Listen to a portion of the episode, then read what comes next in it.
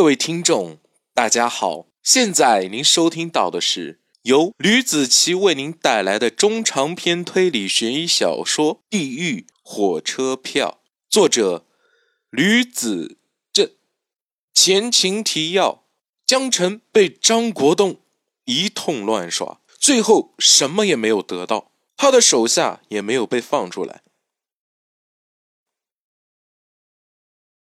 第九十九章，剩下的时间，张国栋和老严在吹牛中度过的。老严现在的主要工作分散在张国栋的思维上，别一心想着破案了，时间还长着呢。林凯这边，他在卧室里准备着大半天了，饭都没有顾着吃，这是他最后的手段了。择日不如撞日，这边准备一下。他蹲下去，抓起床下的一个四四方方的铁盒子，打开一看，里面是一个笔记本。笔记本上灰尘特别大，有人碰过的痕迹。他站了起来，看了一眼屋外在准备晚餐的母亲，心想：他不会看了吧？在日记中记录着林凯不争的犯罪事实，包括犯罪的步骤。这是林凯做的最后一手了，他抓起来放在了桌子上，打开看了一下，第一页他用米粒粘了起来。如果是外人打开书的话，一定会把第一页给撕开的，那样纸张一定会坏掉的。看了一下，林凯才稍微放下了心来。林凯，林凯，林凯妈妈走过来，饭好了，吃饭吧。嗯，你先去吃，我马上就好。林凯妈妈看了一眼，原来是自己打扫卫生时发现的那个笔记本，不会是什么日记吧？他刚要伸头过去看，林凯连忙把笔记本合了上来。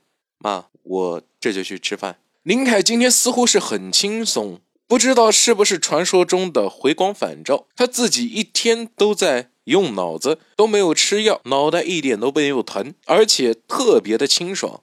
我有个好消息，林凯，我告诉你，林凯妈妈突然说道：“你妹妹要结婚了，我想等丽萨把好消息带回来，你和林娜就一起结婚吧，这样多热闹呀！”妈，你说什么呢？林娜埋头吃着饭，没有挖不倒的墙角，这是至理名言。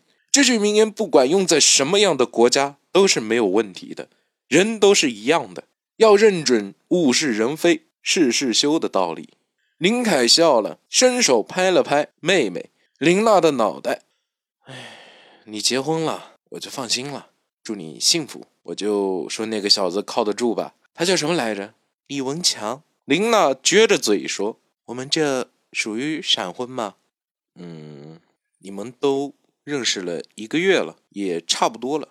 古代不认识到结婚也就那么一天的事，这算长的了。不过。林娜，着急结婚，看你不着急结婚啊，也是看你的。李文强那小子呀，别看是个花花公子的样子哈，却用情很专一的呀。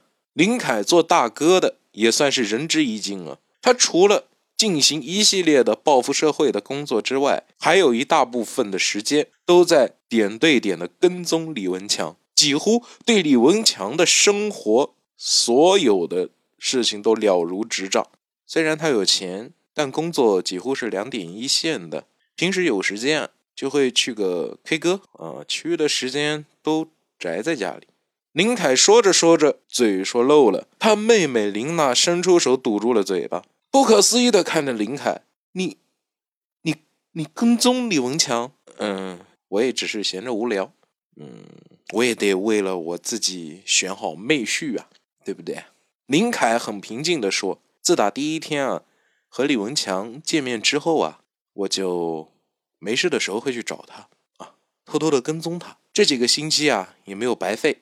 他是个好人，值得你托付一生的。真的，我替你高兴啊。”林凯这么说，更是让林娜无所适从。我那时候和你冷战的时候，你也去跟踪他了？嗯，没错。林娜对林凯。是感激的，兄妹本来就是该如此的。林娜现在也对林凯心怀愧疚，不过感情已经很圆满的和好如初了，没有什么好纠结的了。事情就像过眼云烟。已经没有任何毛病了。祝你们能白头到老。林凯抓起了水杯，那以茶代酒啊。林凯打了个饱嗝。林凯收拾了碗筷，回到卧室，把最后一篇日记给写完了。如果这次王元芳杀得很成功，没有被抓到把柄，自己就要收手不干了。如果不成功，自己就算死了，也不能被警察给逮到。他之前一直随身带着纸，林凯把它拿出来，掏出打火机把它给烧了，残渣扔下了楼。重写了一张纸条，放在了钱包里。准备完了一切后，掏出手机给王猛去了个电话。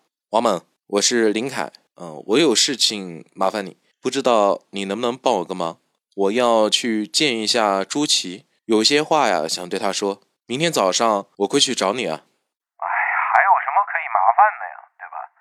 嗯，你来的时候啊，嗯，这边给我个电话，我就下去接你了哈。嗯，朱琪呀，嫌疑特别小啊，刑侦队队长啊都不管周琦的，啊，平时的话就管饭吃到饱，像我我都羡慕了哈，什么事都不做。王猛话是在安慰林凯的，那行，明天我早上八点多就过来。林凯耸了耸鼻子，那就挂了哈。哎，好嘞，嗯，来的时候千万记得给我打电话哈。王猛说着，就听见林凯那边。传来一句十分微弱的声音，听起来好像是“对不起”。林凯这就把电话给挂了。他起身翻箱倒柜，找出了一件十分休闲的衣服，准备妥当后，拿出了小型上网本，在自己收藏的互联网上发布了最后一次更新帖子：火车票、杀人犯、暴风雨前的黎明，都是那么的安静。很快。这件事就要公布于众了，所有人都将接受洗礼。这是世界上不公平的，也是公平的。不公平的是凶手的父亲被人杀了，而公平的是凶手杀人后一直没有被抓住。有人说是周期太短了，怎么可能抓住他？但是我认为。并不是的，这是冥冥之中的一种安排。凶手的机智过人，上天是在锤炼他的，让警方摸不到头脑，找不到破绽。最后更帖时间：二零一五年七月二十三日二十三点三十五。时间仿佛定格在那一刻，很快将会是一场时间与时间的赛跑。张国栋和林凯两个人将会鹿死谁手，现在还说不清了。林凯把笔记本收在了铁皮盒子中，转身上了床，整个人放松下来后，脑袋刺痛，让他差点失声痛哭。他抓起桌上的药瓶，一股脑的又吃了五粒。林凯手中的药瓶里面还有五粒，正好是一。顿的量。与此同时，张国栋也躺在床上转辗反侧，睡不着觉。起身跑到了儿子的房间。现在他的儿子还在学习当中。你先停笔，爸爸有几句话想跟你谈谈。张国栋小声说道：“爸，你怎么不把胡子给刮刮？好脏的呀！”张国栋儿子说：“就这样吧，管他呢。我问你一下哈，你真的认为你爷爷的死？”不是因为意外，对吗？他儿子眼前突然一亮，爸，你相信我了呀？半信半疑吧。原因啊，是最近发生了好几起谋杀案，凶手啊，总是在现场丢下一张火车票。我在整理爷爷遗物的时候啊，也发现了这个东西，所以我推断呢，你说的可能是真的，绝对是真的，比珍珠还真。我和爷爷的关系，你又不是不知道。爷爷一定是发生意外了。张国栋来儿子这纯属是消磨时间，而他儿子以为爸爸来寻找自己帮助，两个人都聊得特别开心，直到凌晨一两点，两人才慢慢的有了睡意。张国栋先回房，让自己儿子早点休息。这一夜无书，转眼便到了第二天。好了，这就是我为您带来的《地狱火车票》第九十九章的内容。感谢大家的收听，我们下期再见。